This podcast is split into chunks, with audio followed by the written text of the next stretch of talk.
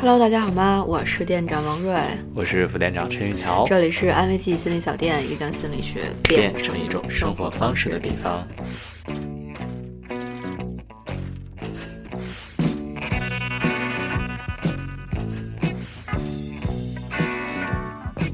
我发现咱们的投稿越来越有意思了，嗯，就是探讨的问题，尽管在我现在每天都思考很多的情况下，都 很难遇到的问题。嗯嗯，你现在不是因为过得特别顺利了，思考了也不是什么呃问题，越来越多的能够去探讨一些多元的我们生活呀、人际关系啊当中那些非常有意思的话题。嗯，是的，嗯。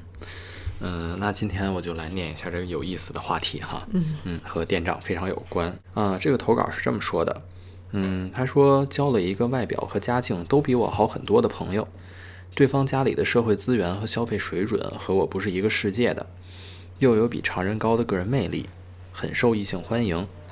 我的潜意识里认为他是 out of my league 的，按理来说就是不会和我做朋友。因此，在相处过程当中，我会有不自觉的讨好，比如纵容他一些让我不开心的行为，比如迟到啊等等。我很气自己不敢为自己发声，直接说出意见，但同时也不想因相处时间长了，我发现他也有一些严重的性格缺陷，而且一些看起来很厉害的社交技巧，其实只是愿者上钩的小手段。他在我心中的形象不再是不灵不灵的了。我也发现他的很多观念和行为是我不能认同的。这段关系给我带来的好处，一方面是他的一些观点会给我带来启发，他有很高的人际关系敏锐度，这恰恰是我的短板，我从他身上也学到了很多。另一方面是出于虚荣心的满足，我虽然单身，但是我有表面看起来质量很高的异性好友啊。然而随着越来越熟，外表优势渐渐变得没那么重要了，我也不想拥有一段不平等的友谊。也发现我一开始的不自信是很可笑的，嗯，所以我很想听听店长或者其他小伙伴是不是有在已经形成的不平等关系里争取到平等权利的例子。嗯，就是完全满足这位 Rumi 提出的这个标准和条件呢，稍微有一点难。对，嗯，那我们只能说尽可能的从过去的经历当中去提取一些类似的。啊，我这儿呢有两个 out of my league 的人可以分享，就你别不用说我了啊。你说别人啊？有你什么事儿啊？啊，一个呢是，哎，这两个都是我在初中时候的朋友啊。嗯，一个是超级有钱，嗯，一个是超级好看，嗯，对。呃，先来说这个超级有钱的吧。啊，他是个男生，他当时呢跟我坐得很近。嗯嗯，初中的时候，我的社交技能就是学习好。嗯啊。那也是很厉害的技能啊！就是因为我觉得这个技能呢，它是我自己就可以练习的，就只要好好学习，然后考试考好了，自然就有人会想来跟你交往做朋友。嗯嗯，所以那个时候我没有修炼太多的就是真正的那种社交技能，嗯而只是把这个作为当时的一种社交手段。嗯嗯，呃，那跟这个超级有钱的同学，我们管他叫 Mark 吧。Mark，我忘了人家叫什么了啊！我哎，这里我插一个小小的插曲，嗯，我会觉得你对人的名字的记忆是非常的有问题的。对啊，我有名字失认证，对名字失认证，对，就是我可以清楚的记得当时那个人长什么样子，然后我们之间发生了什么，甚至我欠他五块钱我没还这种事情我都会记得，但是就是记不住名儿。对，让我想起了今天早上的朱建军。对啊，嗯，脑结构有缺陷可能是。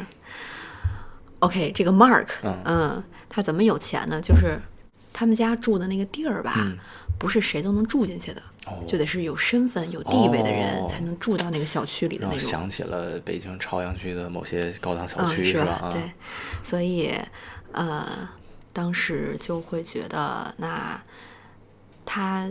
总是来跟我说话呀什么的，嗯，啊，不得不说啊，青春期那个非常想要展现自我的阶段，呃，有这样的人，呃，特别愿意跟你相处，是是一个觉得还蛮。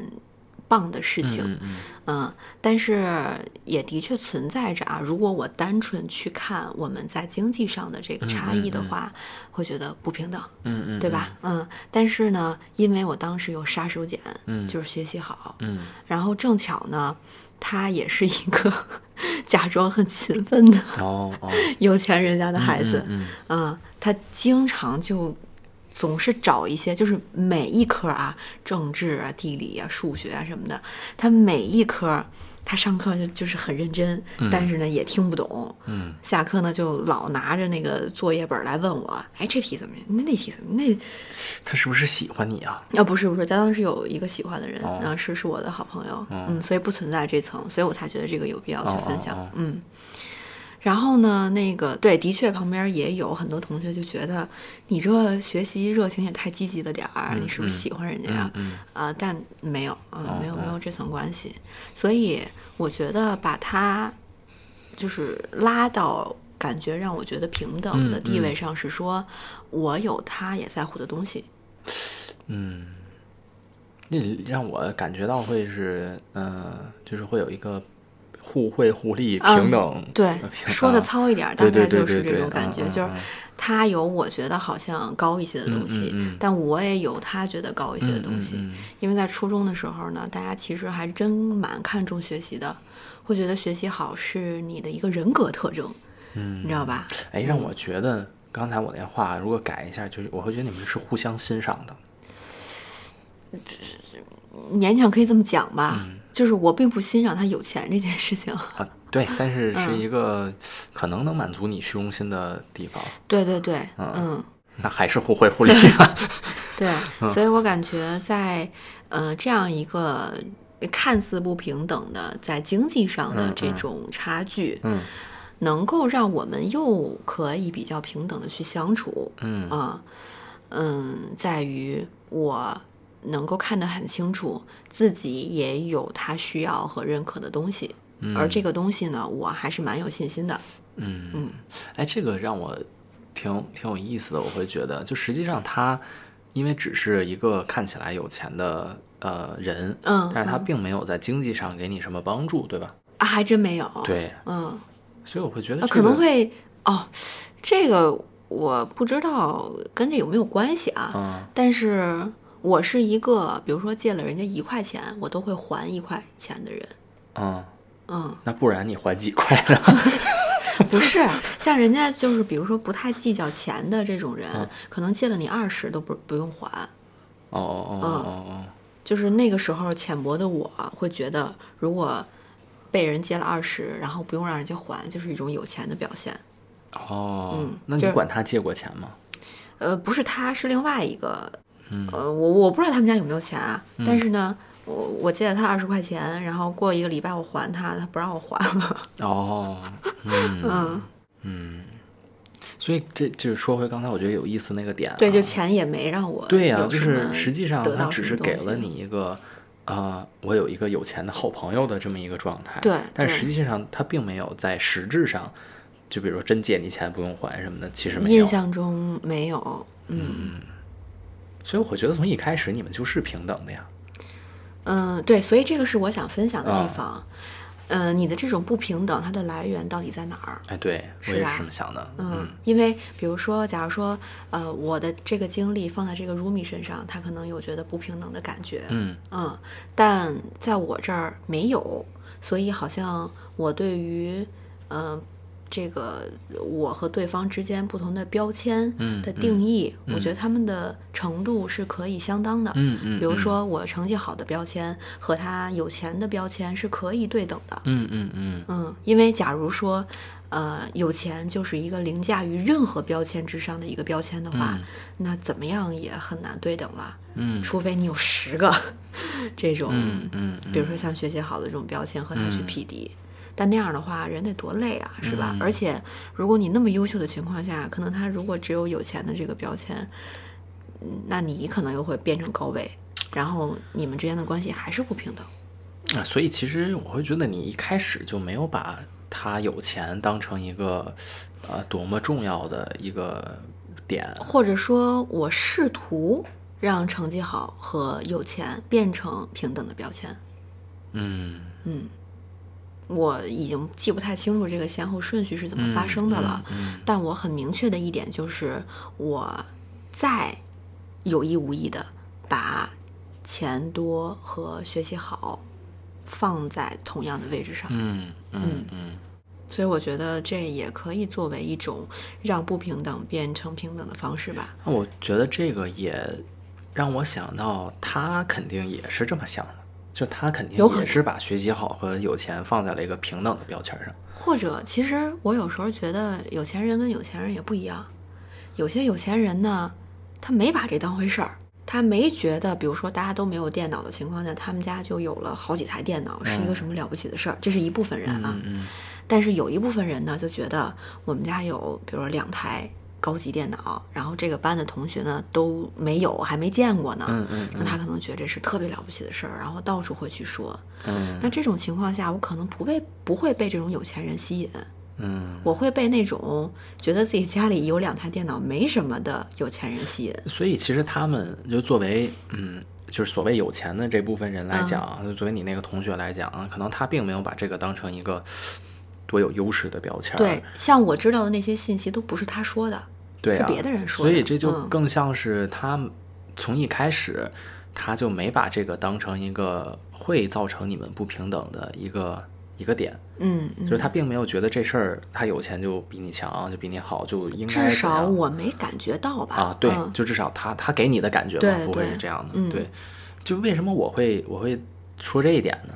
就是我在上初中的时候，啊可能正好是那个角色啊，对，今天我们在讨论这个题目的时候呢，非常有意思啊。啊我在搜索我之前那些有钱、长得好看的朋友，然后呢，陈玉桥就一个也没想出来。我想出来但是呢，一会儿我会说的。但是呢，他反应过来，哦，我自己是那个有钱、长得又好看的。没有没有，我可没说长得好看啊啊！虽然你可能觉得我长得好看嘛，啊我啥时候说？啊啊，对啊，就是呃，就因为那会儿可能你也了解我啊，那会儿家里可能还稍微好那么一点点条件，所以他小时候上小学还是幼儿园，就是一盆虾一盆虾的吃。小学小学对，啊。导致他现在觉得什么什么海鲜，什么山珍不，但你不要不要给不要给咱们的粉丝很多误解，就是现在还这样啊，就现在落魄了啊。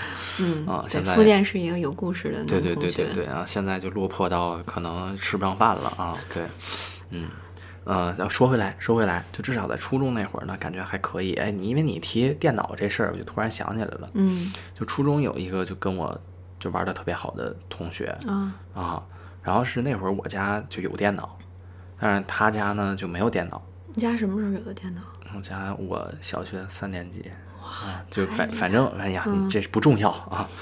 完了完了就有电脑，我初二才有电脑。但是，但是我没，我并没有觉得这个是个，就像你刚才说那个同学似的，嗯就我并没有觉得这个是个是个事儿。嗯嗯我当时最大的感觉就是，就是因为我经常会叫他一块儿来我家一块儿玩电脑上的游戏，然后呢，当时我最大的感觉是我会挺特别特别感激那个同学的，为啥？因为我会觉得我一个人玩玩不了那么开心，嗯我会觉得跟他一块儿玩玩的特别开心，所以每次就是我们俩一块儿玩电脑，比如玩一下午，晚上饭都是我请他吃饭。嗯。啊，因为我会觉得我就是他给我带，就是他跟我一块儿玩，他是就是跟我一块儿一块儿快乐了，就让我双倍的快乐。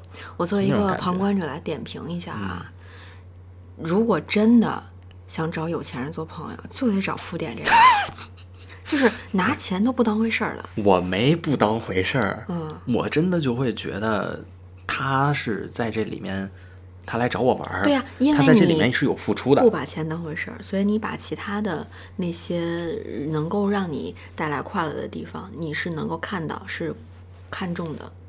嗯比如说，如果你只一味着顾着去炫耀了，嗯那你也感觉不到别的快乐。嗯，对，那倒是，嗯啊、我一开始可能就会把这个当成，就觉得，就我我反而会觉得，如果我不请他吃这顿饭，那就对他来说是不公平的，你知道吗？并不是说他来我家跟我一块玩我家电脑，我会觉得不公平，嗯而是我会觉得他跟我一块儿快乐了，然后他让我也更快乐了，嗯完了我就觉得，如果我不不不跟他一块儿吃顿饭，我就觉得不公平了。那这块儿呢，相当于又给这位 Rumi 从有钱人的视对角对去带入了一些，呃，嗯可以让不平等变平等的方法，嗯那就是呢，你给有钱人带去一些快乐。听起来有点儿奇怪，对对对，嗯，开玩开玩笑啊，对对就是那你在跟这个你可能觉得有不平等的关系的人相处的时候，可以去关注一下，那对方真的愿意跟你做朋友，是的不是你确实有吸引到他的地方？对，不然不然的话，我觉得这个有钱人，那他也不是闲的没事儿干是吧？非得要呃找你做朋友，或者是不是真的尊重到你了？嗯啊，我觉得这是一个蛮关键的点对，啊。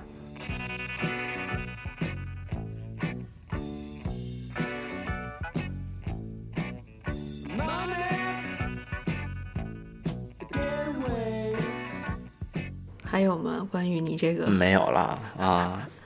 你你你接着往下讲你的第二个，没准儿嗯我又能想起什么来。OK，我再来说我第二个 out of my league 的经历。那这位呢，我我也是忘了叫啥了，嗯我想半天也没想起来，是个女生叫 Mary，、嗯，啊，非常好看，几乎就是哎，我想起来了，我也好看的是，校校花那级别吧，嗯嗯嗯，跟他的相遇呢，是我们初一、初二，嗯都是打乱分班的，嗯然后初三的时候呢，就要把好学生去集中到呃一班和二班，嗯然后剩下的就不变。嗯，嗯，从前情可以知道你一定是好学生被抽出来的。对我非常不情愿的去了嗯二班吧，应该是，嗯然后非常巧的呢，呃，你你也知道，一般像长得好看的，他们都混比较混啊，嗯然后一起有点学校黑社会、校园暴力 为什么长得好看的有黑社会反正我会小报们初中都是那样，啊就长得好看的都跟黑社会小混混在一块儿。，我就没跟黑社会小混混在一块儿。那嗯，那那可能颜值还需要再哦努力一下啊，知道吧？对，得有人捧你哦，一捧你你就坏了。好好好，嗯。对，然后他确实之前在的那个班是混混班，嗯嗯嗯，有很多好看的男生女生，嗯他们经常就聚在一起抽烟、打架、嗯。跳霹雳之类的。嗯，结果呢，那个女生是那样一个成绩极差的班级里还算不错的了。嗯嗯嗯。所以呢，我不知道他们是可能是按比例分配的吧，嗯嗯。然后把它也分配到二班去了，嗯。我们俩就变成一个班的了。我觉得这里边儿有一些巧合、运气的成分，或者说命运安排的成分，嗯。但是呢，也有一些我觉得可取之处吧。啊嗯。嗯。事情是这样的，因为我特别特别不情愿，我从原来那个班嗯。分到二班，嗯。一个完全陌生的环境。然后呢，我俩礼拜我就没去学校，哦嗯，嗯我就非常装的去报那个英语班儿、嗯啊，我就上英语班儿去了。嗯我说我我心里就想，我不满意这个、嗯这个、这个方案，嗯我要拿这种方式来抗议一下。嗯结果也并没有人 搭理我。对你没来就没来呗。过了两个礼拜，我那个英语课上完了，我就去学校了。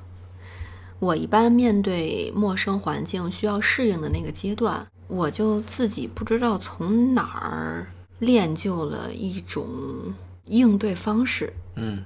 这种应对方式后来我觉得呢，好像是会让人造成一种美妙的误会的地方，嗯因为我不知道我表现成什么样才能更好的融入到这个班集体里，所以我就一副冷酷无情，觉得啊就很酷，然后这些人哎不认识我也不 care，就营造出了那种感觉。从外人看起来是这样的，但是当时我是因为我不知道怎么在这个新班级去表现自己，嗯那我就先什么都别表现呢，嗯嗯就把什么表情、情绪、呃什么特点、性格都收起来。嗯啊，结果在别人看起来是那种帅气的无情女生的嗯。那种形象。嗯。说起来真的好中二啊。很很吸引人是吧？嗯，我吸引到那个女生了。嗯。嗯，当时因为我们那学校特别变态，嗯。她女生呢就只能剪可能比你这头发稍长一点的发型，哦。对，特别短，就是不能过耳，哦。不能过后鬓，嗯然后呃，前边不能留头帘儿，不能过眉毛。你有那会儿的照片吗？我特想看那会儿 那个发型的样子。嗯，都是黑历史，算了吧。啊总之呢，再加上那个发型哈，因为我是特别听话的孩子，那虽然不情愿，但是你让剪就剪吧。嗯我是剪的非常标准的，就是 跟理发师说的时候，就是这儿别过眉毛，嗯这儿别过耳朵，后边那剪出来就是非常短，非常男生的那种。所以当时呢，就给那个女生留下了冷酷的帅气女生的那种形象。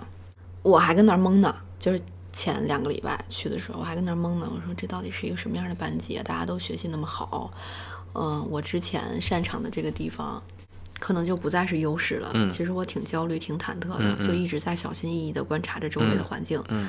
但又被那个女生理解为，嗯。就是我是一个不啊、不在乎世俗眼光，就什么都不 care 的那种人。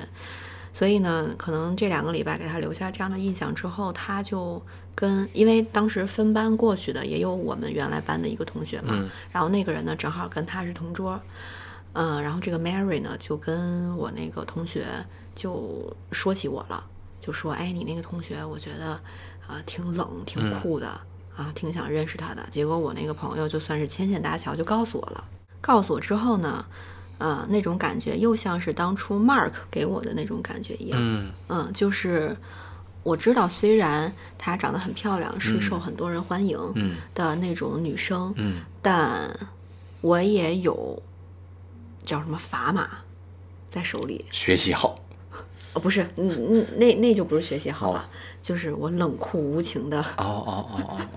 气质，嗯真的好搞笑。嗯嗯嗯然后有一天，因为我也没在这个班里认识什么人嘛，那既然我知道我手里有这么一个砝码，嗯我就用了一下。嗯我还记得那天的那个画面。我们下了早上第二节课是课间操，嗯嗯啊，大家都往外走，人员涌动，人群涌动。我呢就站在讲台桌旁边，呃，拉锁半开，然后就站也没站下儿，就那么冷冷的看着人群，然后等待他到我旁边儿。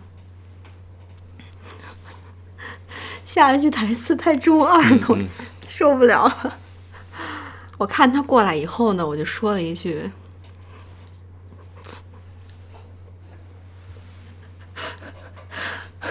的太中二。”但是我能坚持住啊，把这个故事讲完，我就说了一句：“我说，听说你觉着我挺酷的。”哦。我觉得可以，那会儿好像都会这么沟通。太太中二了，哎呦，我现在有点恶心。然后，呃，他当时一愣，但你也知道嘛，漂亮的女生社交能力一级棒，所以也没有被这种阵势吓住，哪有阵势？很有好吗？当时那种冷酷啊的 那种 气质，好好好，嗯，然后他就好像是就挽着我，我们就一块儿去跑操去了。嗯嗯嗯，就是从那儿开始，我们就变成好朋友了。嗯。对，所以能给这位 Rumi 什么建议呢？就跟刚才那个 Mark 一样啊，就是你有知道能去维系这个平衡的东西。嗯嗯，之前 Mark 是因为感觉学习好，然后他在乎这一点。嗯嗯然后 Mary 呢，虽然是我营造出来的一种假象，嗯但我弄巧成拙的都是一种砝码，那其他的方面，呃，岂不是更有可能嗯嗯变成他欣赏或者说愿意去跟你交往的地方吗？嗯。嗯哎，但是这里面就，嗯、是每一段，比如说这样的关系，我们可能都需要去找一个砝码跟他配平吗？呃，刚才在讲这个故事的时候，我意识到有另外重要的一点，嗯就是当你觉得你自己手里也有对方欣赏的砝码的时候，我发现那个是对方从神变成人的时刻。嗯。嗯，嗯。当我知道，好，我是一个普通人，嗯。但你这样一个好像被人称为女神或者男神的人，也会欣赏我普通人身上一点的时候，这一刻出现，我会觉得是对方变成人的时候，嗯嗯嗯。那种不平等的感觉会慢慢缓解过来，嗯。变得平等。嗯。me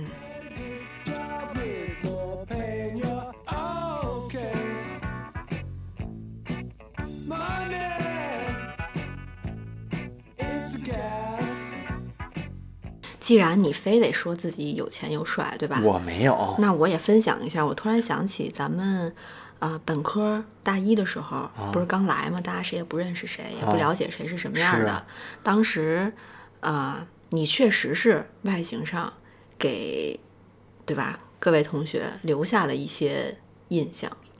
这我得澄清一下啊，不同的人可能是不同的印象，但哎确实是有一些印象的。哦嗯，我肯定是好印象了。嗯嗯，也觉得，哎呀，怎么班上有这么一个长得五官深刻的男子？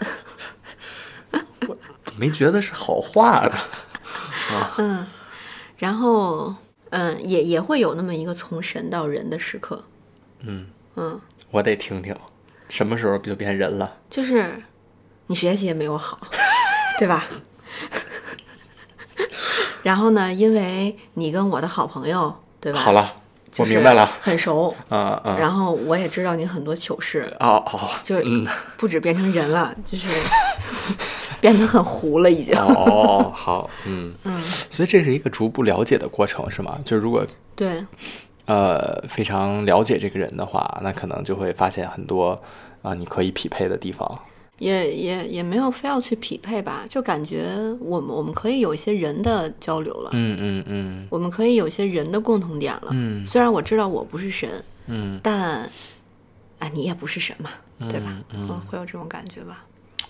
但是这里面我们刚才举的那几个例子都是怎么在这个不平等的关系当中寻找到平平等呢？那卢米不就是问这事儿吗？对我是在找另一个角度，嗯，就是你在这段关系当中感受到了不平等之后，其实是不是也不一定非要硬找？啊，这个问题挺好的。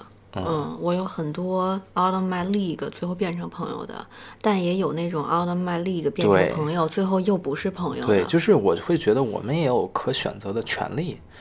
嗯，因为当他一开始这个呃近乎神的仰望的标签，嗯在被人的这种呃特质变模糊了之后呢，其实你开始关注其他的地方了。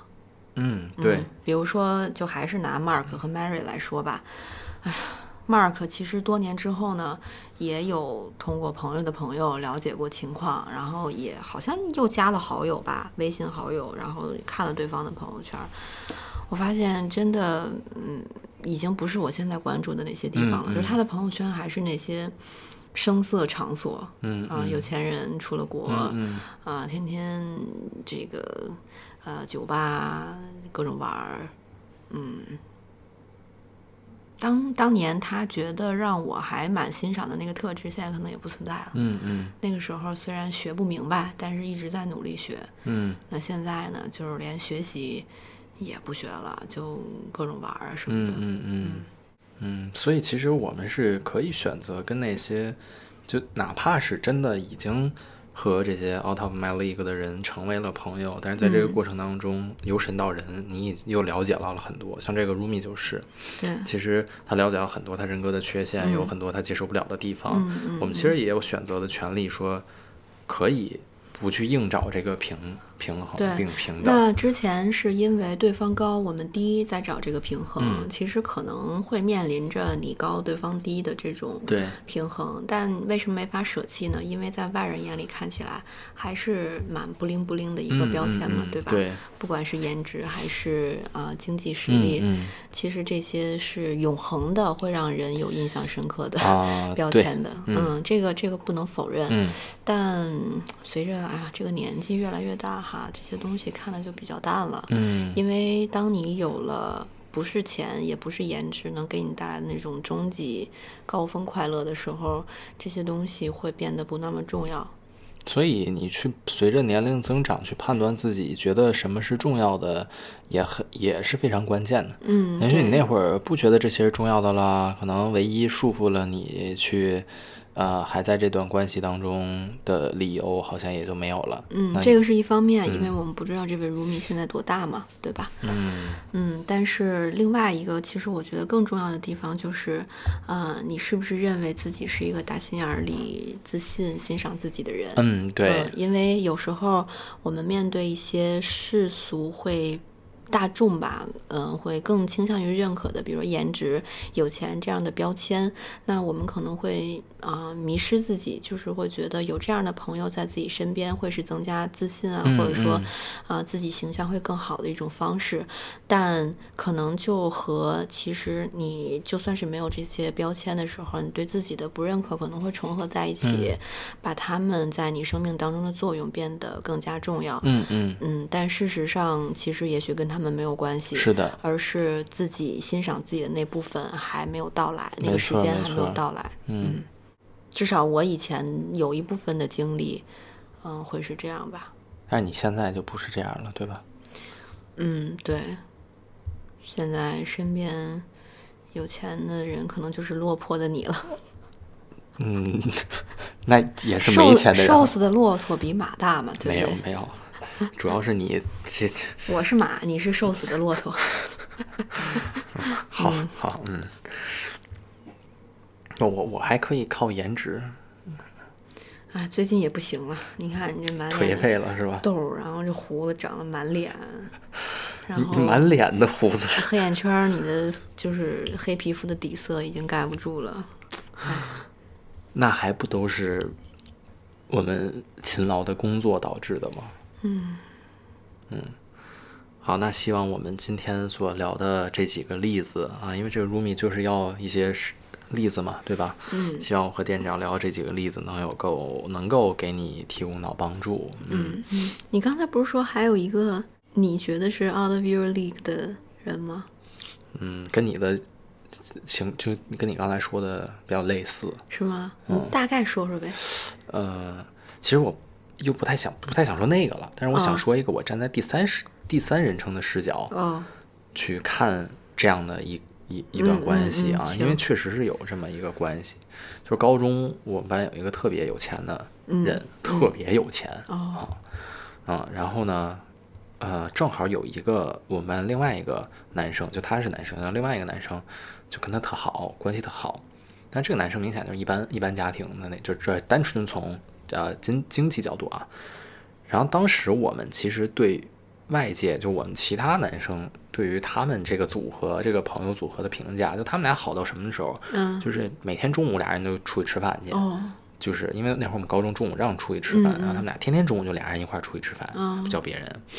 然后我们对于这两个人的评价就是，哎，你看他就那个就天天中午让人家请吃饭，然后嗯也不怎么样，是吧？嗯嗯你就贼上人钱了哦啊，特占人便宜，哦就那种，嗯，啊、但是呢，后来慢慢慢慢吧，我们也能发现，就其实并不是他们每次中午出去吃饭都是那个有钱的同学花钱哦，啊，而是可能就是从那个十顿里边，那有钱同学呃花七次，那人花三次，反正但是也是相对一个呃平等的状态，并且呢，他们俩每次出去吃饭不聊别的，就聊一款游戏，就是单纯的嗯游戏局啊，就特别特别特别纯粹的游戏局。感兴趣两个人或的话题。对，然后这俩人就天天中午就聊这个，不聊别的，天天中午就聊这个啊，所以我们就会觉得，哎，这也也行。然后到后期我们就会觉得这段关系也蛮美好的，嗯啊，就会有这么一个转变。但是你要说他们俩是不是一个呃平等，我觉得至少在他们俩呃内心分别都看看出，应该就是他们俩的感觉应该都是很挺平等的。但是可能作为我们来讲，其他人来讲，可能还是会觉得，你看蹭了人两顿饭。但是这这会儿的这么这个表述，就是纯是开玩笑的那种表述了。明白。对，其实我觉得，当你越了解一个人，越深入的了解一段关系，你的偏见就会慢慢变弱，对对对甚至消失。对，嗯嗯总的来讲吧，我觉得，首先英文里边这个 “out of my league” 这件事情呢，嗯、是不是它本身就有一定的偏见在？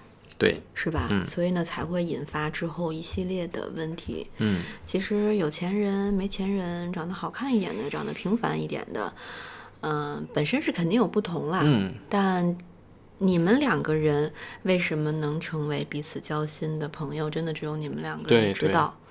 嗯、那在这里边儿，呃，怎么样就是一段平等的关系了呢？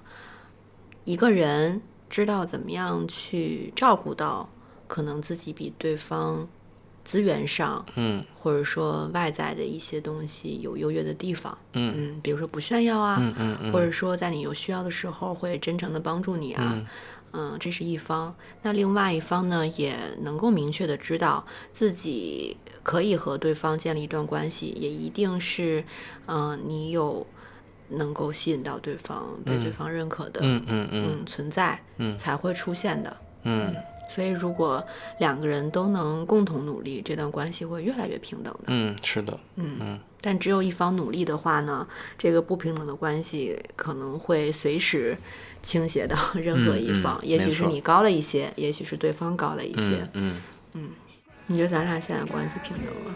平等啊，挺平等的吧？啊嗯，店里的人都看不下去了。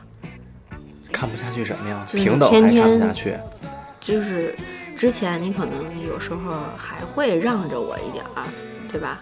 但是现在啊，基本上就是店里人都觉得你特别张牙舞爪的在欺负我。谁说的？嗯，你哪，次不是哎，嗯，哪次不是你带着店里的其他众人一块儿怼我，一块儿那都是过去了，都成为历史了。现在已经是一个小时之前也算历史是吗？新的篇章了。啊，一个小时以前也算历史是吗？啊没关系，没关系，我能受得住，我能受得住，我就去找找别的那些，对吧？我我还有砝码的地方来平衡一下就好了。比如说你你你长得好看是吗？嗯，皮肤比你好一点吧，嗯，然后锁骨比你好看一些。不要再说了，再说你好像是要把我扒光一样啊。嗯，好啊，我们这个问题我一下就没有 聊下去的兴趣了。分分析的很透彻了啊。嗯，所以我们快快点跟入迷们打个招呼，下期再见吧。嗯，就是哎呀，今天这个话题想再次感慨一下，真的蛮好的。